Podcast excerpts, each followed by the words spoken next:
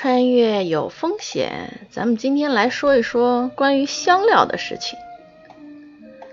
在丝绸之路开通以前啊，中餐的味道其实是很单调的，因为当时可选择的这个调味料实在有限，哪怕是这个最普通的甜味儿啊，也是很难得的。那你想获得甜味儿，首先那有一个选择，就是你要么冒着这个被蛰了满头包的风险去淘蜂蜜，或者或者从一些带甜味的水果里面找。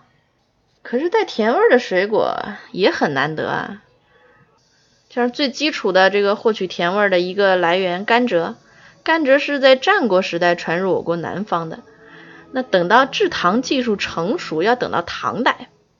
再一个葡萄，葡萄是西汉的时候才传入中国的。像西瓜之类的，那就更晚了，要等到宋朝。那没有甜味，咱们来点酸的吧。酸的怎么来呢？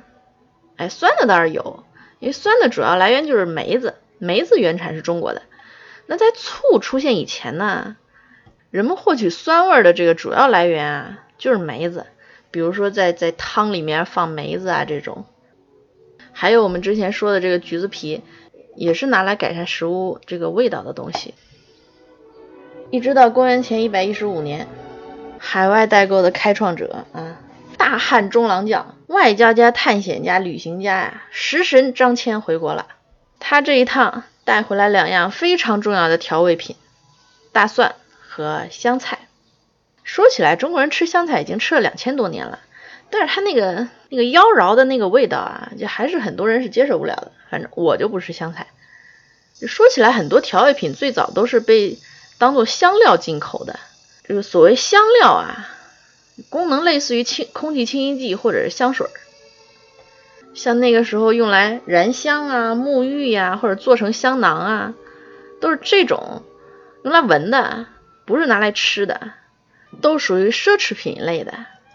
那那些胡商们嘛，听说中国比较富庶，于是就啊纷纷涌入来，带了很多这个。各种各样的香料来到中国，跟这个买家们介绍我们这个香料啊种种优点，怎么样怎么样？但是这个买家的画风又不太一样。这到了中国之后，大家一看，哎，这东西这么香，要不尝尝看嘛？于是就都送到厨房里当调味料了。再说说这个大蒜，在辣椒传入中国以前啊。人们获取辣的这个口感，主要依赖于像葱姜蒜啊和茱萸啊这些这些植物。但是大部分的这些食物呢，都会附赠一样东西，那就是污浊的口气。像中国的这个佛教徒啊，就特别忍受不了，就大家凑在一起念经，结果满屋子来路不明的这臭气，又亵渎佛祖啊，还影响这个向佛之心，是吧？所以后来出了一个禁令，就是禁止僧人使用葱姜啊、韭菜啊之类的这种辛辣的蔬菜。然后这些蔬菜呢，就统一取了一个名字叫荤。像不准僧人吃肉啊，是梁武帝定的规矩。那在此之前，荤这个字不是指肉，不是指这个大鱼大肉，而是特指这些味道比较比较有味道的这些个食材。辣椒的出现。给了人们一种别样的这个体验。据说啊，中国人可以分成两大类，就是吃辣和不吃辣。可见辣椒是多么能够征服人类的这个味觉。在中国最早的这个辣椒的记录文献里边，它跟番茄一样，是属于观赏盆栽。而且最早呢，它是出现在浙江这一片儿。辣椒的这种啊。热情激烈的这种味觉体验，跟浙江菜系又不太搭，所以它它开始的时候就是一直是当做观赏植物来那个种在花盆里的。后来辣椒逐渐的向西进入湖南、贵州，就在这些地方形成了饮食习惯。最早贵州人吃辣其实属于出于无奈，像清朝初年的时候啊，贵州地区严重缺盐，那做菜就没什么味儿，对吧？那为了弥补这种寡淡的这个口味呢，就只好把辣椒剁碎了放里边提味儿。结果不曾想啊，从此开启了贵州人吃辣椒上瘾的这个模式。哪怕到后来辣椒已经不再是盐的替代品了，那人们就对辣椒已经不能自拔，无辣不欢。说起来，南北饮食一直有着各种各样的差异啊，甜豆花、咸豆花、甜粽子、咸粽子，但是对辣椒的这个认同和痴迷啊，全国人民都保持着高度一致，这就是辣椒相当神奇的地方。现在跟辣基本上同进同出的一样东西是什么？就是麻。花椒是中国原产的香辛料的代表。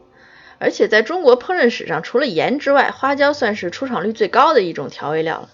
那花椒树呢，结着这个果实累累啊，还有历来呢，还有一种就是多子多福的这个好彩头。像汉朝那个未央宫皇后寝殿里边，还把那些啊花椒啊给给捣捣在泥里边，然后涂在墙上，叫椒房是吧？听起来那是寓意相当美好。但这房子到底适不适合居住？